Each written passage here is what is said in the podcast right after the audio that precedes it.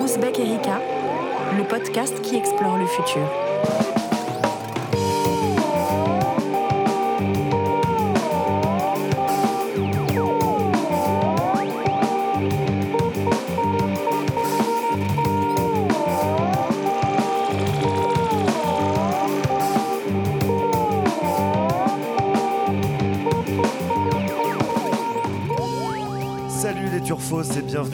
Nouvelle émission du podcast d'Ouzbek Erika, le podcast qui explore le futur. Alors aujourd'hui, pour explorer le futur, on va faire un petit détour par le passé, puisqu'on va avec notre invité du jour parler de Bob Emploi. Alors si ça vous dit rien, je vous rafraîchis un peu la mémoire. Fin 2016, Paul Duhan était partout. À la une des mags cool comme des journaux traditionnels, le jeune homme de 24 ans à l'époque était affublé de tous les superlatifs. Petit génie du code, surdoué du big data, tout le monde se précipite sur lui comme le messie alors pourquoi? Parce que son idée était de permettre un meilleur accompagnement des chômeurs grâce au big data, soit le traitement de grandes quantités de données par des algorithmes. Son objectif, répété à l'envie à l'époque, on va l'entendre maintenant. Alors, euh, alors, je sais que c'est un peu osé, mais je pense sincèrement que euh, on peut euh, baisser le chômage de 10%.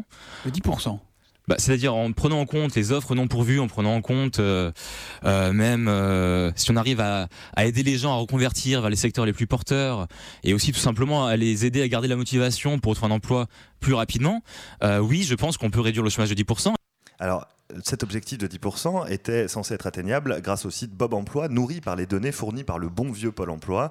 Euh, sur le site de la boîte, qui dépend de l'ONG Base Impact, également fondée par Paul Duhan, on peut lire que l'idée est de mettre la technologie au service du bien commun.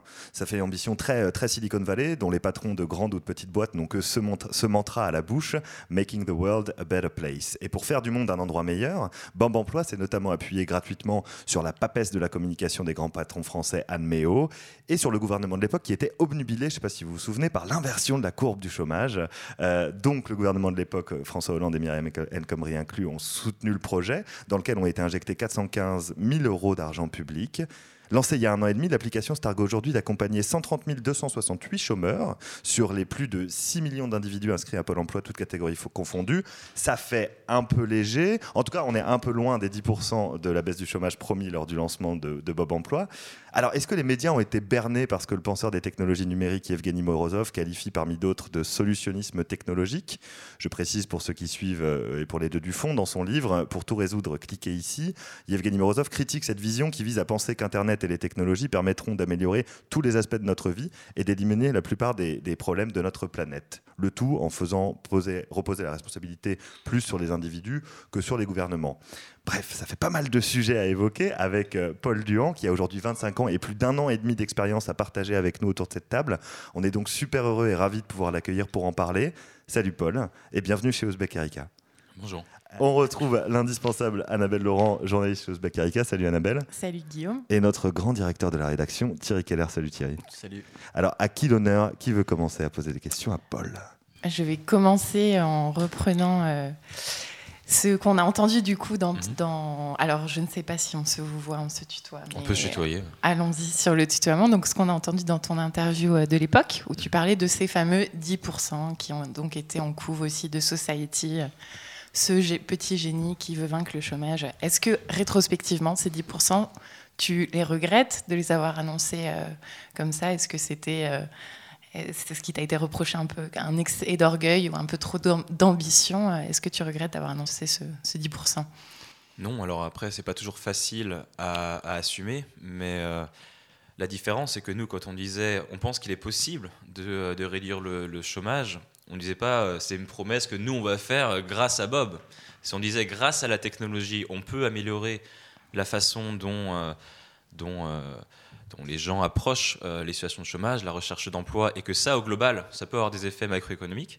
Et ensuite, évidemment, euh, sur les, euh, un peu par le, jeu de comment se diffuse l'information, c'est devenu euh, voilà, les, les génies qui promettent de réduire le chômage du pourcent, et ça, ce qui n'est pas vraiment ce qu'on ce qu'on propose. Mais ça fait un bon slogan. Ça fait un, Ça, fait un slogan qui est, un peu plus, euh, qui est plus parlant. Mm, Exactement. mm, mm. Mais Alors, ça, d'ailleurs, on le dit si on, si on prolonge un peu le- l'extrait de l'interview, qui dit que nous, on n'est pas là pour, euh, bah, ni pour se présenter à la présidentielle, ni pour faire de l'argent, vu qu'on est en format ONG, et que derrière ça, si on arrive à aider ne serait-ce que 1% des gens, ce qu'on le fait d'ailleurs, parce que.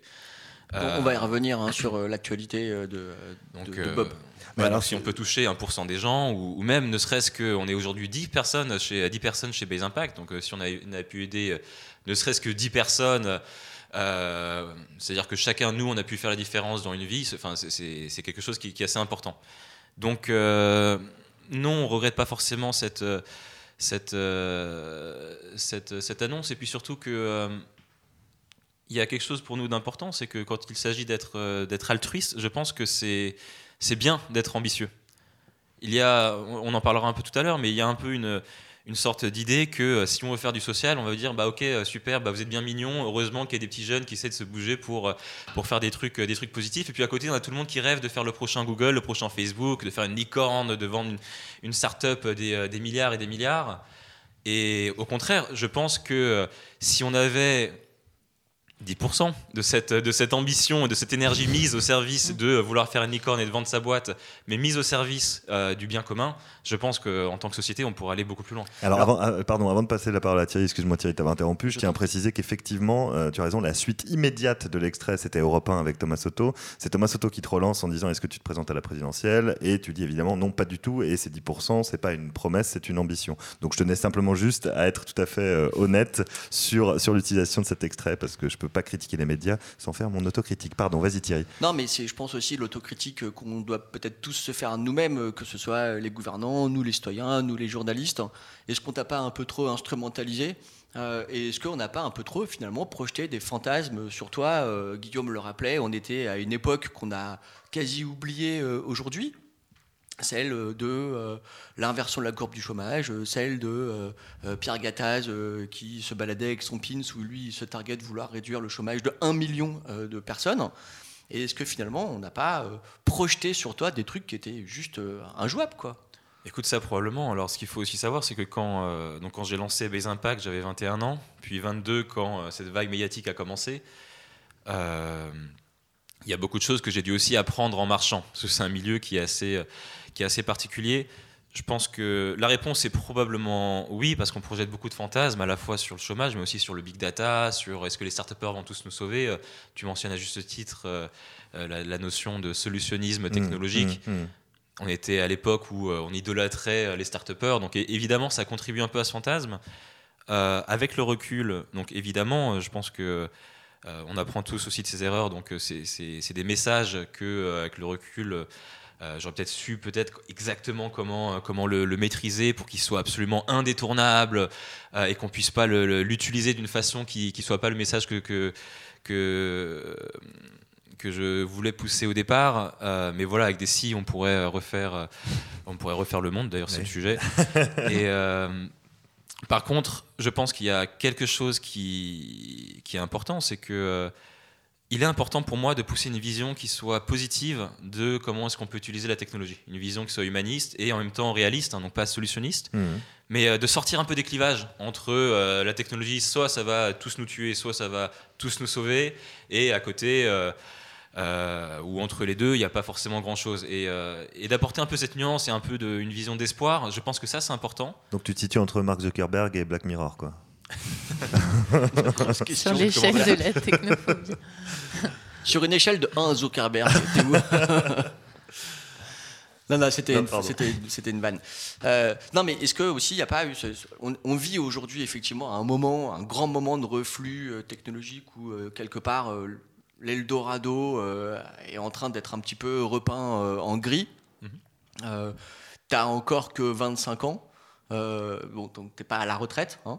Euh, le, euh, le, le projet euh, Bob Emploi, le projet Base Impact existe encore. Qu'est-ce qui s'est passé entre le moment de, de ton reflux personnel et aujourd'hui où tu es là devant nous?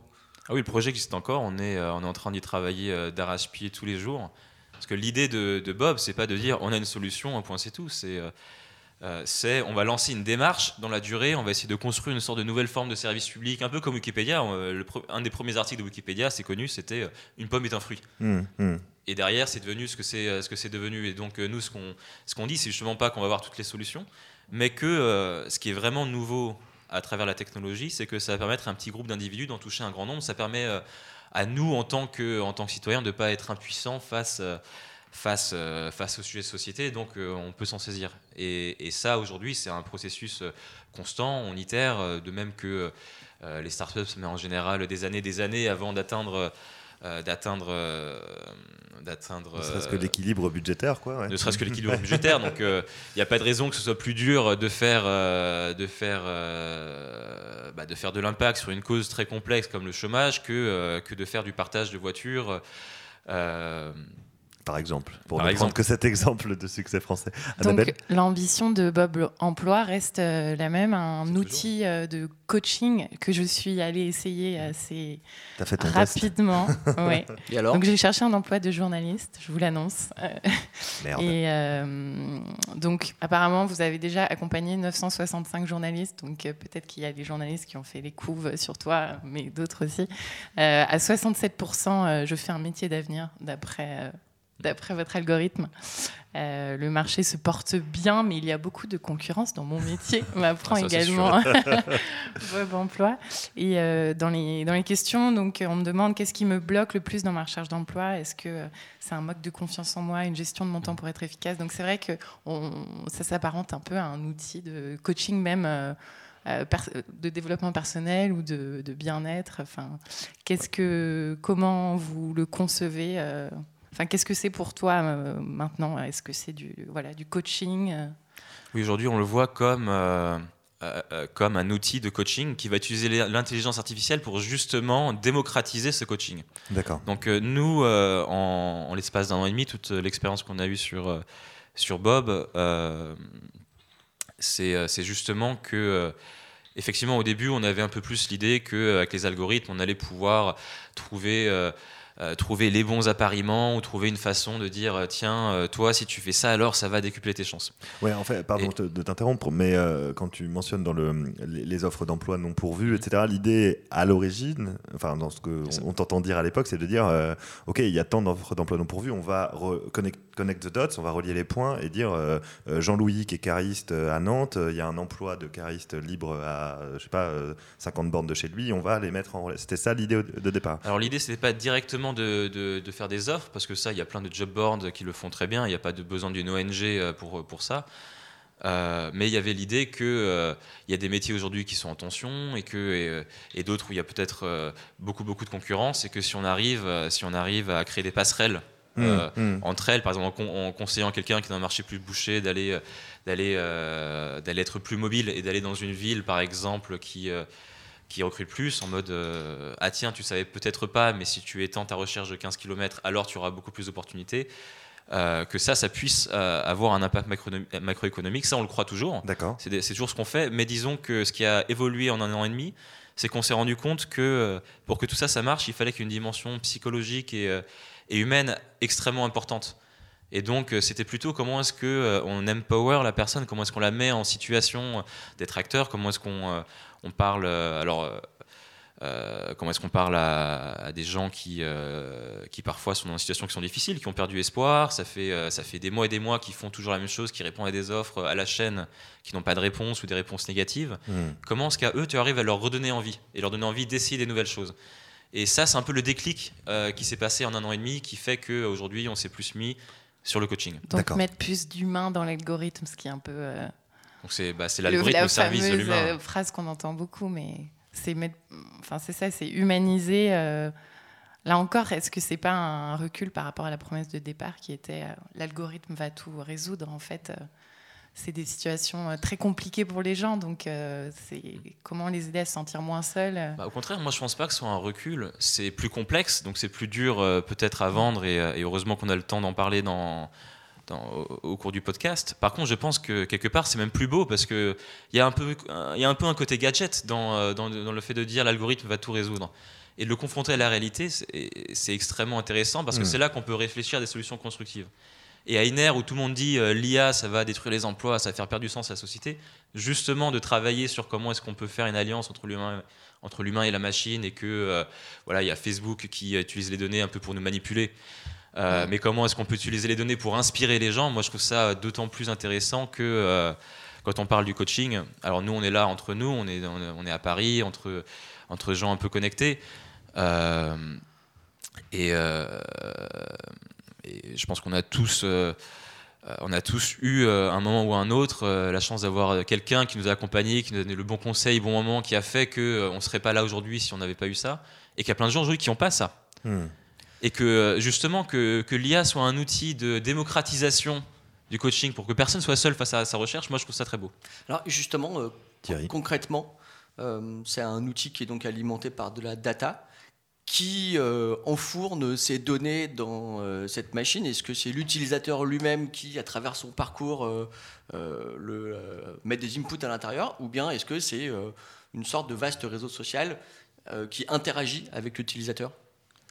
Concrètement, c'est très simple. C'est, tu vas sur, sur le site bobemploi.fr et tu vas répondre à une série de questions qui vont te demander ce que tu cherches, ce que tu as fait jusqu'à aujourd'hui, qu'est-ce qui t'a bloqué, comme tu le disais tout à l'heure. Et en fonction de ça, on va croiser avec les données du marché du travail, avec les données des parcours des, euh, gens qu'on a vus avant toi, et aussi les données euh, des parcours anonymisés qu'on a obtenus de Pôle Emploi. Donc c'est aussi ça qui avait euh, qui a fait pas mal, pas mal de bruit puisque c'était l'une des premières fois que, l'État s'associait mmh, mmh. avec, avec une ONG pour essayer de créer un service, un service innovant. À partir d'une base de données publique, Exactement, de données qui peuvent être parfois considérées comme étant un peu sensibles. Exactement, mais ça on en reparlera tout à l'heure. Donc euh, en fonction de ces données, l'algorithme va mouliner, va donner un diagnostic personnalisé qui va dire bah tiens pour vous euh, bah, attention il y a tel ou tel point qui va être peut-être plus compliqué. Et puis voici des recommandations qui vont vous permettre euh, d'améliorer vos chances. Et parmi ces revendications, il peut y avoir, je sais pas, je dis n'importe quoi, faites du yoga ou sachez déconnecter ou lisez tel bouquin. Enfin, Moi j'ai eu lancé un blog mais, c'est, en même temps, bah c'est, une, recommandation pas stupide. bah non, bien sûr. oui, bien sûr. Euh, oui, euh, d'ailleurs, ce, que, ce qui est assez drôle, c'est que euh, même si avant on était sur des recommandations très macroéconomiques, et puis on s'est rendu compte à un moment que souvent ce qui bloquait c'était la confiance en soi. Et puis on a partagé, on s'est mis à partager des contenus de développement personnel, comme des vidéos TED sur la confiance en soi, et puis ça, ça avait super bien marché. Donc oui, c'est des contenus un peu de tout type, et nous, plus ça va, plus on se rend compte que. que euh, en fait, ce qui, ce qui compte, c'est comment est-ce qu'on te donne des conseils en tant qu'individu. Donc, est-ce qu'on serait passé pardon, d'un outil de matching euh, dont parlait Guillaume euh, tout à l'heure à un outil d'accompagnement, je dirais, quasi métaphysique, personnel Non, mais c'est intéressant ce, ce, basculement. Cette pente qui est finalement prise par l'outil dans, sa V2, je crois, Tout à fait, qui, qui, passe de résoudre un, un, problème de chômage, disons, frictionnel, comme on dit dans les cours d'économie, à euh, de la confiance en soi qui permet de s'empowerer soi-même pour euh, obtenir le bon job au bon moment. C'est ça, parce que ça, euh, au fil du temps, on a aussi développé une, notre propre vision sur le marché du travail. Et, et l'idée, c'est aussi que on parle toujours de comment est-ce que le futur du travail va être différent de celui d'aujourd'hui, que les métiers vont être de plus en plus les métiers et les parcours vont être de plus en plus flexibles, que ce sera aux gens d'être entrepreneurs de leur propre carrière, ça tout le monde en parle. Mais il y a toujours la question de comment est-ce qu'on fait en sorte qu'il n'y ait pas de laisser pour compte dans tout ça et les gens qui euh, et les gens qui sont pas les millennials branchés, euh, qu'est-ce qu'ils font? Et, euh, ça, il y, a du coup cette idée que là où on peut avoir le plus de valeur ajoutée et créer le plus d'impact à travers Bob, c'est justement comment est-ce qu'on accompagne cette transition et comment est-ce qu'on fait en sorte que, que, chacun soit armé pour ça. Donc c'est un peu l'idée que avant, euh, quand on parle de chômage, il y a un peu le petit côté, euh, le petit côté descendant de, il y a la personne, ah, c'est juste qu'elle a un problème, elle n'est pas en CDI, donc il faut, euh, il faut faire une action sociale. Pour aller mettre, remettre la brebis sur le droit chemin. Alors que mmh, là, on est beaucoup mmh. plus dans une idée, comment est-ce qu'on va faire en sorte que chacun soit acteur à tout moment et, une sorte de service public de l'emploi adapté à, à, ce, à, ce, nouveau à cette nouvelle donne euh, du marché du travail. C'est aussi ça ce qu'on ambitionne de faire en, mettant vraiment l'accent sur, euh, sur l'empowerment. Alors, juste une question un peu, un peu naïve, mais euh, pour soulever le, le, capot, qui, qui, fait ces recommandations? Est-ce qu'elles sont, elles sont automatisées? Est-ce que c'est l'algo qui décide de dire ah bah tiens, Madame Michu doit faire absolument du yoga? Ou est-ce que c'est il y a des gens aussi Madame Michu fait déjà du yoga ou, des, pilates, je ne sais pas. Mais parmi les parmi les 10 les 10, les 10 salariés de, de euh, pardon, de Bob Emploi. Est-ce que quelqu'un de Base euh, Impact, de Base Impact pardon, est-ce que est-ce que quelqu'un euh, va décider de ou est-ce que tout est automatisé? Voilà ma question. Alors c'est un peu les deux. Donc c'est marrant parce qu'on parle beaucoup d'alliance de, entre l'humain et la machine et ça se retrouve même dans la façon dont on fait les recommandations. Alors je m'explique. Il y a un certain nombre de recommandations qui sont automatisées parce qu'elles viennent des algorithmes qui vont dire voilà dans telle situation, en fonction de tel parcours, vu ce qu'on a vu, voilà ce qu'on va recommander. Mmh. Et ensuite il y a des recommandations qui vont être, qui vont être plutôt faites euh, à la main. C'est-à-dire que nous, euh, tous, les, tous les jours, ce qu'on va faire, c'est on va regarder euh, les recommandations qu'on te fait la veille, et puis on va voir si nous, en tant qu'humains, on va avoir des idées supplémentaires, ou alors on va interroger des experts, on va demander des journalistes. Par exemple, des gens qui vont dire Ah bah tiens, moi j'ai testé Bob et j'ai pas du tout aimé les recommandations parce que ça n'a pas donné ce que moi je voulais. Donc on leur demande bah, Ah bah super, bah, qu'est-ce que tu aurais aimé dire à la personne mmh, mmh. Qu'est-ce que tu aurais aimé qu'on te dise? Et ça, ça va donner une recommandation. Bah, par exemple, faites un blog, ça peut être bien pour quelqu'un qui. Euh, qui cherchent à percer dans, dans, le milieu. Il y a sûrement plein d'autres euh, bonnes astuces comme ça que, euh, que des journalistes débutants ne savent pas forcément. Mmh. Et ça, on va, on va les coder à la main dans, dans l'algorithme. Et l'idée, c'est qu'en permanence, en faisant ça, on va l'enrichir pour que de plus en plus, ce qui se fait de façon ad hoc, ce soit de, ce soit de plus en plus automatisé. Et que bah, si on se projette à, dans, à dans 5 ans, qu'à force d'avoir fait ce travail, que euh, de manière collaborative, bah, de même que euh, je disais tout à l'heure, euh, une pomme est un fruit, c'est l'un des premiers articles de, Wikipédia, de, Wikipédia, voilà que que demain quelqu'un qui dit bah tiens moi je vais être journaliste, bah, il bénéficie en fait de tous ces conseils. Oui, parce que là, bon, on va pas parler, on va pas balancer le, terme de machine learning quand même, mais c'est trop tard. Mince. Maintenant, tu définis, s'il te plaît, en une phrase. Ah ouais, ouais, en une phrase, le machine learning. auto-apprenante. disons, disons que l'algo s'enrichit de, de, de, la base de données existante et des actions qui sont effectuées sur cette base de données, à partir de cette base de données. C'est ça. Ouais. Et c'est le cas, donc. C'est le cas. Ok. Est-ce qu'on peut élargir maintenant à, Base Impact, qui a donc été lancé en avril 2014, avant qu'il y ait ce fameux emballement médiatique autour de Bob Emploi euh, J'ai noté quelques, projets, mais tu vas me dire peut-être qu'il y en a qui ne sont plus d'actualité, mais je crois que vous travaillez donc avec des hôpitaux américains, à qui vous avez donc euh, proposé d'appliquer euh, aux, aux ambulanciers des algorithmes similaires à ceux de Uber. Euh, vous essayez aussi de prédire les risques de réadmission des patients, des patients pardon, en fonction de leurs données médicales. Bon, voilà, ça fait partie de. Donc, euh, vous travaillez euh, dans la santé. comment, en fait, vous choisissez vos, projets Puisque Guillaume le disait en intro, c'est donc l'idée d'utiliser le big data pour résoudre les problèmes de société. Mais à ce moment-là, pourquoi ne pas, par exemple, travailler avec la justice américaine qui semble assez intéressée par l'idée de d'IA prédictive, mhm. euh, donc d'une intelligence artificielle capable de prédire les crimes, par exemple, ou de l'IA dans la justice. Est-ce que euh, voilà, il y a des. Est-ce que tu es un précog? Est-ce voilà. Est qu'il y a des sujets euh, qui, pour vous, sont sont interdits ou voilà comment vous choisissez? En fait, ce qu'il faut voir sur sur Base Impact, donc c'est l'ONG euh, qui, euh, enfin, au sein de laquelle on porte, euh, on porte ces projets, c'est qu'on est assez agnostique sur, sur, sur le domaine en particulier. C'est-à-dire que c'est pas, on ne se consacre pas à des causes en particulier. Ce qu'on regarde, c'est où est-ce qu'on peut avoir le potentiel de faire le plus d'impact. donc, évidemment, le chômage c'est aussi venu comme ça parce que on se dit que c'est l'un des sujets de société les plus importants dans nos sociétés d'aujourd'hui. On peut difficilement dire le contraire. Donc c'est effectivement ça qui, qui, euh, qui, était le facteur le plus important. Et ensuite, euh, on, regarde aussi en fonction de à quel point est-ce qu'on pense que la technologie peut et doit euh, être appliquée à ce type, à ce type de domaine. Hmm. Donc peut, donc ça c'est, je pense que c'est simple, c'est ça dépend aussi si on a des idées de choses où la technologie peut effectivement, peut effectivement apporter quelque chose de supplémentaire. Donc, par exemple, si on parle du mal logement, il y a pas mal de choses qui sont intéressantes à faire avec la technologie, notamment en aidant à mieux guider à mieux guider euh, comment est-ce qu'on se positionne sur différents marchés, sur les HLM, etc. Par contre, euh, c'est pas c'est pas avec du code qu'on va construire des nouveaux logements. donc il y a aussi une limite.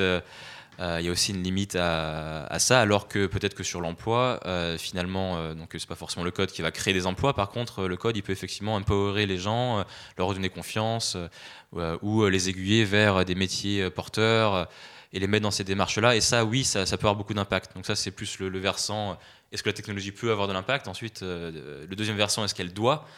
Euh, ça, ce qui, est, ce, qui est, ce qui est vraiment important pour nous, c'est qu'il y a une vision de société derrière. Mm. Et que euh, pourquoi est-ce qu'on a choisi de faire Base Impact? C'est parce qu'on voulait que la technologie, elle serve aussi à des sujets. Euh, elles servent aussi à, à- à améliorer la société. Et, et donc, euh, il y a des sujets où pour nous, on se dit que si on mettait la technologie là-dedans, ça ne l'améliorerait pas, au contraire. Par exemple, euh, les algorithmes prédictifs dans la justice, c'est très dangereux parce que ça a un risque de perpétuer les biais. Euh, ça, a aussi une con- ça, ça amène aussi une conception qui est un peu différente de la justice et qui est portée sur, sur l'efficience. hein. Il en faut, mais, mais au risque de. euh, au risque parfois, c'est un peu fort à dire comme ça, mais de défaire une partie du contrat social. Non, non, oui, c'est. Et, euh, et ça, c'est pas quelque si vous chose. ça, étiez c'est pas quelque chose contacté dans ce cadre, vous ne travaillerez pas avec. euh, Non. On sent justement euh, derrière tout ce que tu dis, que ce soit, disons, dans la première version euh, de Base ou euh, le- nouveau Paul d'aujourd'hui, euh, une, une- une certaine forme d'idéalisme, ou en tout cas, il y a derrière tout ce que tu dis quelque chose de très politique. Est-ce que tu assumes ce caractère politique de, euh, de ton projet? Euh, ou bien est-ce que c'est venu en plus et que tu le théorises, disons, euh, a posteriori, ou est-ce que ça a toujours été présent? Ça, c'est venu en plus parce que euh, initialement, l'idée était vraiment très très simple. hein. C'est comment est-ce que je me sens utile et que euh, et que j'aide les gens? C'est pas parti d'un, c'est pas parti d'une grande d'une grande enfin, d'une grande T'es théorie. pas un militant à l'origine? Non, à l'origine, euh, à l'origine de le devenir, attention. À l'origine, j'étais pas un militant, j'étais plutôt un dépressif qui cherchait à faire quelque chose d'utile. Et d'ailleurs, tu étais à San Francisco, hein, on n'a pas rappelé ton parcours, mais à l'époque, tu étais du côté de San Francisco quand ça. tu as eu l'idée de, de fonder euh, C'est Base ça. Impact. À l'époque, j'étais à San Francisco, euh, j'y ai fait mes études euh, un peu à côté, et puis euh, j'ai travaillé dans la Silicon Valley. Ouais. Euh, J'étais data scientist justement dans une startup qui a très très bien marché, et je me suis retrouvé à 21 ans à avoir coché les cases du CV que je voulais, euh, à avoir gagné plus d'argent que je pensais en mériter, euh, parce que c'est quand même délirant les salaires dans la Silicon Valley, et, et en me disant bah ok maintenant euh, et maintenant quoi? Et Euh, donc, plein de culpabilité, tu as décidé de fonder une association et d'être payé au alors, c'est peut-être pas la culpabilité, euh, c'est euh, parce que c'est aussi une démarche de, de long terme. J'ai toujours voulu essayer de faire quelque chose qui, a- qui avait de l'impact. Euh, et au début, c'est devenu très simplement c'est euh, comment est-ce que je peux être utile et est-ce que je peux faire du bénévolat? Tu as cité quelques-uns des projets au, au début qu'on faisait, euh, qu'on faisait à l'époque. euh, C'était vraiment euh, comment est-ce que nous, en tant que data scientists, on va mettre à disposition bénévolement nos compétences euh, pour. euh, euh, pour des collectivités locales, pour, pour des ONG, pour les aider à avoir plus d'impact? Donc, par exemple, on a bossé avec des instituts de microfinance pour, pour réduire le coût des prêts. Mhm. Et on, et on l'a fait d'ailleurs. Donc, il y a une, un institut De- de microfinance au Kenya qui a baissé le coût de ses prêts de, De 30%. Ah non, De 30% même, pour Pardon. le coup. Euh, et en fait, ce qui, ce qui s'est passé, c'est que plus on tire sur le fil, plus on se rend compte que la, la- en fait, il faut que toute la pelote elle vienne avec. Euh, là, vous ne me voyez pas au, au podcast parce que je suis en train de faire des gestes avec la main, donc ça sera peut-être un peu moins parlant. Mais on, on précise que tu tires un fil euh, imaginaire. Mais On tire un fil imaginaire, euh, mais il n'est pas si imaginaire que ça parce que plus on, plus on y va et plus on se rend compte justement l'histoire de Base, ça a été le, le fait de se rendre compte que le solutionnisme technologique ça ne marche pas. Oui. Euh, et à chaque fois qu'on fait un projet, on se rend compte que ah bah zut en fait, euh, si on change pas le système qui va autour, alors ça marche pas. Ah bah zut, si on se préoccupe pas de euh, comment est-ce que ça va changer les usages et comment est-ce que euh, ça va s'intégrer avec une certaine vision humaine aussi euh, de- derrière, ça ne marche pas. Ah bah tiens, en fait, s'il n'y a pas le bon dispositif en place pour qu'on puisse faire euh, de l'innovation euh, un peu radicale et faire euh, et changer les choses, changer vraiment la façon de faire, c'est-à-dire de dire, euh, bah tiens, les chômeurs plutôt, on va voir comment est-ce qu'on ce qu'on leur donne eux les clés directement. C'est un peu, on renverse sur la tête euh, la logique de l'accompagnement de, des euh, du chômeur. Enfin, ça, ça ne, que si on ne fait pas tout ça, ça ne marche pas. Et en Mm. fait, petit à petit, c'est là qu'on s'est rendu compte que euh, qu'il fallait euh, bah, qu'il fallait se mouiller parce que sinon, euh, tout ça, ça ne servira à rien. dans quelle mesure tu te substitues à l'État, Paul? Dans aucune mesure, le l'État, euh, pour nous, c'est c'est- c'est celui qui est, qui est légitime pour euh, bah, pour dire qu'est-ce que c'est que l'intérêt général. Euh, nous, on n'est pas légitime. Je suis pas élu. par contre. Euh, euh, on pense que oui, il y a une sorte d'évolution du rôle de l'État, parce qu'on a un peu la conception que l'État, c'est lui qui a le monopole de la production de tous les services, et ensuite que nous, en tant que citoyens, on est consommateurs. Mhm. Et d'ailleurs, quand on n'est pas content, bah, on va, euh, quand on n'est pas content, on va gueuler. Il y a une, une analogie une que je trouve, fac, euh, euh, Ou plusieurs, Thierry, plusieurs. Pardon. non, mais je ne me prononce pas là-dessus. Je pense que c'est pas forcément mal. Ça fait partie de, ça fait partie de, de- de l'action démocratique. Mais, euh, mais en tout cas, on est vraiment plus sur, euh, sur un modèle de euh, euh, l'État décide et ensuite, si on n'est pas d'accord, on conteste. euh, mais on n'a pas vraiment d'impact de changer ça euh, pour pouvoir changer les choses nous-mêmes, pour Mhm. être acteur. Hum. Euh, Il y a une analogie que j'aime beaucoup euh, qui disait euh, euh, on a une vision un peu comme un distributeur de boissons de l'État, c'est-à-dire euh, on va mettre une pièce dedans avec nos impôts et puis on va recevoir une boisson. Et puis si, euh, si euh, la boisson elle nous plaît pas ou qu'elle est, coincée dans le distributeur, alors euh, bah, qu'est-ce qu'on On fait? Bah, secoue, on secoue la machine. Et, euh, et je pense que ça aujourd'hui, c'est ça qui, qui peut être différent. Donc sans remettre en cause euh, la légitimité de l'État, euh, il y a pour moi deux choses. Premièrement, il y a vraiment une opportunité d'aller utiliser l'innovation citoyenne, d'aller utiliser euh, toutes les idées qu'il y a pour essayer d'inventer des nouvelles solutions aux problèmes de société. Hum. Et ça, il y a une formidable opportunité avec le numérique. Donc, c'est pas que la technologie va tous nous sauver, mais c'est que la technologie, elle va permettre à un petit nombre d'individus qui auparavant auraient été peut-être impuissants. C'est-à-dire peut-être que si on est Coluche, on peut faire les restos du cœur. Euh, ou que si on est euh, Xavier Niel, alors euh, on peut créer ex nihilo euh, l'école 42 et, et dire bah tiens, moi je suis pas content de comment est-ce que l'éducation nationale fait les choses, donc je vais faire autrement. Mais à moins d'être Coluche ou Xavier Niel, c'était assez difficile. Hum.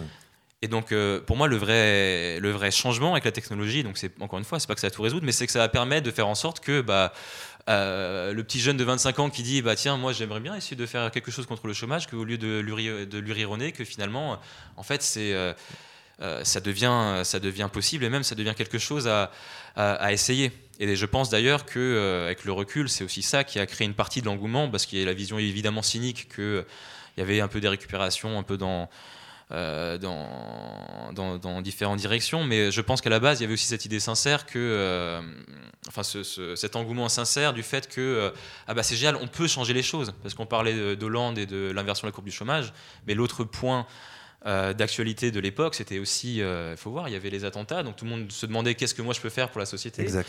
Il y avait Nuit debout, Mm. euh, où justement les gens se disaient, les citoyens ont envie de participer à l'action publique.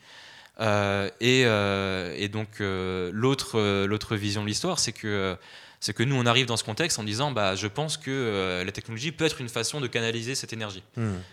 Et, euh, et donc, pour, pour finir de répondre à ta question, sur, sur le rôle de l'État, non, on ne le, on le concurrence pas. Par contre, euh, on pense qu'il y a une façon d'aller d'aller répartir, répartir les rôles un peu différemment entre un État garant et des citoyens qui sont pour le coup, pour le coup acteurs. Et tout à l'heure, quand je disais que ça c'est une opportunité, je pense aussi vraiment que c'est une nécessité.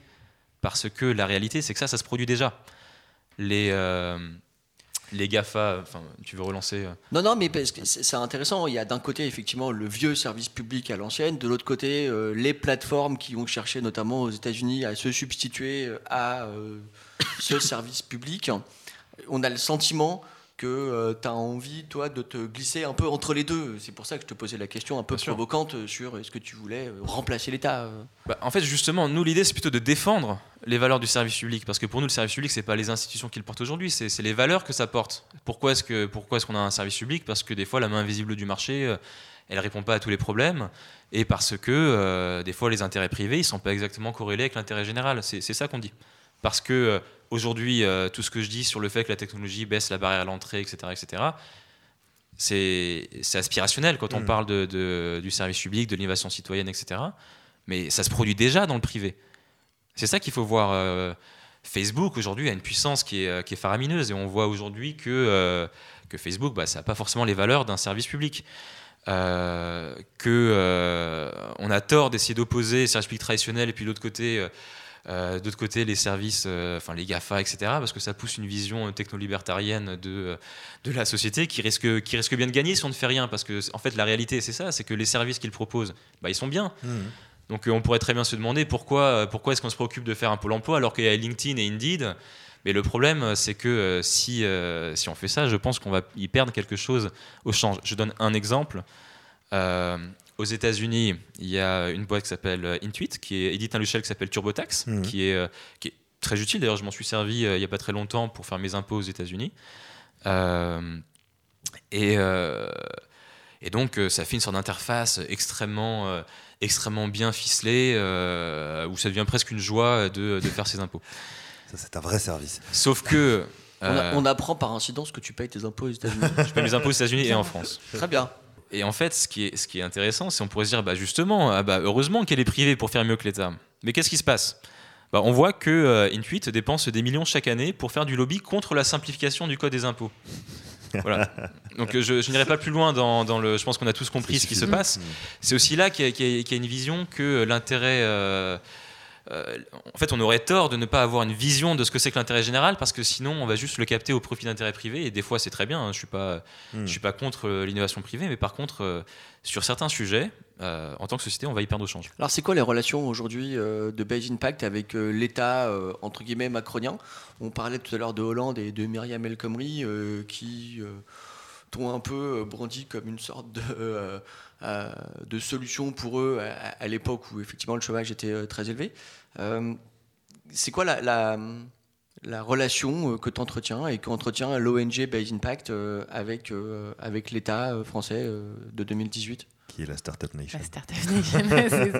Voilà Nous, on s'est pas non plus spécialement politisé hein, sur la dernière Non, non, année. c'est pas la donc, question. euh, on a des bonnes. euh, Forcément, euh, bah, on a des plutôt bonnes relations et euh, c'est un peu la même chose que ce qui s'était passé avec euh, avec euh, Hollande et El Khomri parce qu'ils ont soutenu effectivement euh, le projet et ça on leur est, on leur est très reconnaissant. Euh, Il y a, euh, je pense, des, des- forcément euh, un lien avec, euh, avec, euh, avec les actualités politiques du moment, mais, mais aussi euh, nous, je pense que le fait qu'on soit ONG, ça, ça- ça attire aussi les, les bonnes énergies de ceux qui ont envie de changer les choses, quel que soit, quel que soit leur bord. Hmm. Parce qu'aujourd'hui, en fait, souvent quand les gens disent ah bah tiens, moi j'aimerais bien qu'on, je pense que ça on pourrait faire ci, on pourrait faire ça. Souvent il y a une sorte d'intérêt un peu derrière. Euh, nous on est vraiment venus en disant on ne demande pas forcément grand chose de retour. Bon, il faut qu'on puisse, euh, il faut qu'on puisse euh, payer le loyer et euh, faire en sorte que que les ingénieurs qui travaillent ces solutions puissent puissent vivre aussi. Mais derrière il n'y a pas d'actionnariat, c'est pour l'intérêt général. Et puis et puis on verra bien, on verra bien si on fait l'impact. Et ça, ce discours. Euh, bah, disons que euh, ça permet quand même d'identifier. Donc je, je fais quand même une annonce euh, euh, dans ce podcast, c'est que tous les politiciens ne sont pas tous pourris Euh, et que vraiment quelque chose qu'on qu'on a vu nous et qui moi m'a un peu quelque part redonné foi aussi euh, dans notre société, c'est que c'est que ça nous a aussi permis de voir, euh, de, de croiser beaucoup de gens euh, sincères, et y compris dans le gouvernement actuel. Alors, dernière petite question pour ce qui me concerne en tout cas, dont on parle beaucoup d'impact, c'est le titre, c'est le nom de l'ONG et c'est un mot que tu as dû prononcer peut-être 15 fois euh, depuis tout à l'heure. Euh, précisément, euh, cet impact, concrètement, euh, d'un point de vue chiffré, ça, ça donne quoi? Combien de personnes euh, ont été euh, accompagnées Euh, Combien de personnes ont pu, disons, entre guillemets, euh, Bénéficier des services bénéficier de, de, Bob ce Emploi. service pour euh, soit échapper au chômage, soit pour euh, euh, trouver, un, trouver un job Donc aujourd'hui sur, sur Bob, c'est euh, c'est 140 000 personnes qui, euh, qui, ont, été, euh, qui ont été coachées à travers, à travers l'application. Euh, pour nous, pour nous c'est gi- c'est c'est gigantesque, hein, on est 10. Euh, tu disais tout à l'heure que, euh, que c'est un peu léger, mais déjà d'une part, ça fait, euh, ça fait pas non plus très très loin de, euh, de quelques points de pourcentage euh, des, chômeurs, euh, des chômeurs actuels. Donc, On finalement, recommence pas à faire des annonces sur 10%. non, non, non, je, je vais pas recommencer, mais je veux dire, c'est que pour nous, c'est déjà gigantesque. Et puis l'idée, c'est qu'on c'est qu'on fasse croître ça derrière. euh, parce que euh, nous, on veut être utile dans la vie, et puis si on était utile à quelques dizaines de milliers de personnes, ça c'est génial. Euh, donc tout est relatif en fait. Comparé à l'annonce, oui, euh, chômage 10%, mais on peut dire bah c'est c'est moins que 10%. Évidemment. Euh, par contre, est-ce que euh, est-ce qu'on a, je pense, est-ce qu'on a réussi à, à, à aider euh, et apporter quelque chose dans la vie d'un grand nombre de personnes Ça, ça c'est l'objectif et je pense que euh, qu'on est en plutôt bonne voie. On a donc sur ces 140 000 personnes, on fait des sondages d'impact réguliers et puis on a Qui sont lisibles sur le euh, site. qui sont liés sur le site. Tout est ultra transparent, donc Mm. euh, tout est publié euh, en temps réel. On a 86% des gens qui nous disent que les conseils leur ont été, leur ont été, utiles. Et ensuite, euh, on fait des sondages d'impact réguliers où trois mois plus tard, on va leur demander bah, Ok, très bien, vous avez aimé ces conseils, mais euh, est-ce qu'ils ont eu vraiment eu un impact Ils ont fait une différence euh, dans votre vie? Et si vous êtes en emploi, est-ce que, est-ce que vous les attribuez en partie grâce à ces conseils? Hmm. et aujourd'hui, ce chiffre, euh, il est d'un peu plus de 40%. C'est à peu près 42% des gens qui disent que, que oui. Donc ça, pour nous, c'est super. Ça veut vraiment dire qu'il y a des dizaines de milliers de personnes à qui on a pu faire une différence. Euh, pour qui on a pu faire une différence. Et, euh, et surtout, le qualitatif, c'est génial. Ce matin, euh, on avait quelqu'un, et ça, ça, ça rejoindra l'idée que, euh, que l'impact, finalement, il est beaucoup plus humain que nous-mêmes, on le croyait. Euh, euh, on avait ce matin quelqu'un qui disait... euh, ah bah moi en fait c'est super, ça m'a donné de la vie, de l'envie. Ah super, on a pu réinspirer quelqu'un à travers, à travers un algorithme. Et euh, tellement que je me suis mis à coacher mes neveux façon Bob. Alors ça pour nous c'était voilà c'était vraiment très très beau. Et euh, l'espoir c'est de euh, parce que vraiment la force de la technologie c'est que ça on peut le faire à l'échelle. Demain c'est 140 enfin aujourd'hui c'est 140 000 personnes. Demain c'est pas beaucoup plus cher. C'est-à-dire que si on améliore l'application, ça peut être 500 000, ça peut être un million. Donc ça, c'est vraiment à ça qu'on continue de travailler. Et j'irai ensuite pour Base Impact parce qu'on a beaucoup été était lu sous le prisme de, euh, de Bob euh, et, euh, et, de la question du, du, chômage. Nous, on est plus large que ça. Dans, dans le passé, on a aussi fait d'autres projets. Je mentionnais tout à l'heure sur, sur, sur la microfinance dans des pays en voie de développement. On a aussi créé la première plateforme qui, qui s'appelle Ursus, la première plateforme de transparence des données policières aux États-Unis, qui est un gros sujet là-bas. donc avant, il y avait que 3% de toutes les agences de police aux États-Unis qui euh, qui euh, dévoilait des, des, informations sur les violences policières. Des ouais. Et ensuite avec euh, Ursus qu'on a créé, donc c'est un, un, un, service open source qu'on a développé en partenariat avec le, le, ministère de la Justice en Californie. Il y a plus de 800 agences de police, c'est-à-dire quasiment toutes en Californie, qui s'en servent et, et, qui publient régulièrement des données. D'accord. D'accord. Pour un peu boucler la boucle avec ce qu'on disait au début, euh, je regrette pas tout, euh, tout, tout, ce qui s'est passé, tout l'engouement médiatique, notamment parce que c'est ce qui a permis de faire en sorte que ce projet un peu fou euh, puisse être possible. Parce que c'est quand même très très dur de faire une start-up euh, à but non lucratif en France sur des sujets de service public. S'il y a peut-être une chose que, que je regrette, c'est vraiment la surfocalisation sur voilà, c'est eux qui vont résoudre les problèmes ou ceux qui promettent de résoudre les problèmes. Alors que pour nous, vraiment, ce qu'on qu'on aimerait pouvoir pouvoir pousser comme message, c'est que, euh, c'est que nous, on est simplement les, les, les représentants d'une, nouvelle vague euh, d'innovation sociale qui, à mon avis, euh, a besoin de se produire et qui se produit déjà. Hein. on n'est pas les seuls. Et, l'idée de cette note sur le service public citoyen, c'est proposer un cadre pour que, pour que demain chacun puisse le faire sans avoir forcément à faire euh, du lobbying ou des annonces tonitruantes dans les médias, mais que limite ce qui se fait aujourd'hui par l'exception. Mmh. Euh, moi, je rêverais d'un monde personnellement où c'est où c'est la norme. Ben, ça nous fait euh, une excellente conclusion et euh, ça permet en plus de boucler la boucle et tu l'as fait toi-même avec, euh, avec mon introduction qui était peut-être un petit peu cynique comme tu me l'as reproché au cours du, au cours du podcast. je te remercie, je te remercie de nous avoir consacré autant de temps. merci à Annabelle et merci à Thierry derrière le micro et merci à Roman derrière la régie de nous avoir accompagnés. Merci à toutes et à tous de nous écouter et de continuer comme sur Bomb Emploi à nous mettre des petites étoiles et à nous faire des petits commentaires parce que nous aussi on les lit même si on pas d'algorithme pour vous répondre directement. Et merci encore euh, à, Paul Duhan pour, euh, pour, pour cette interview qui, je l'espère, vous a autant intéressé que nous. À la semaine prochaine.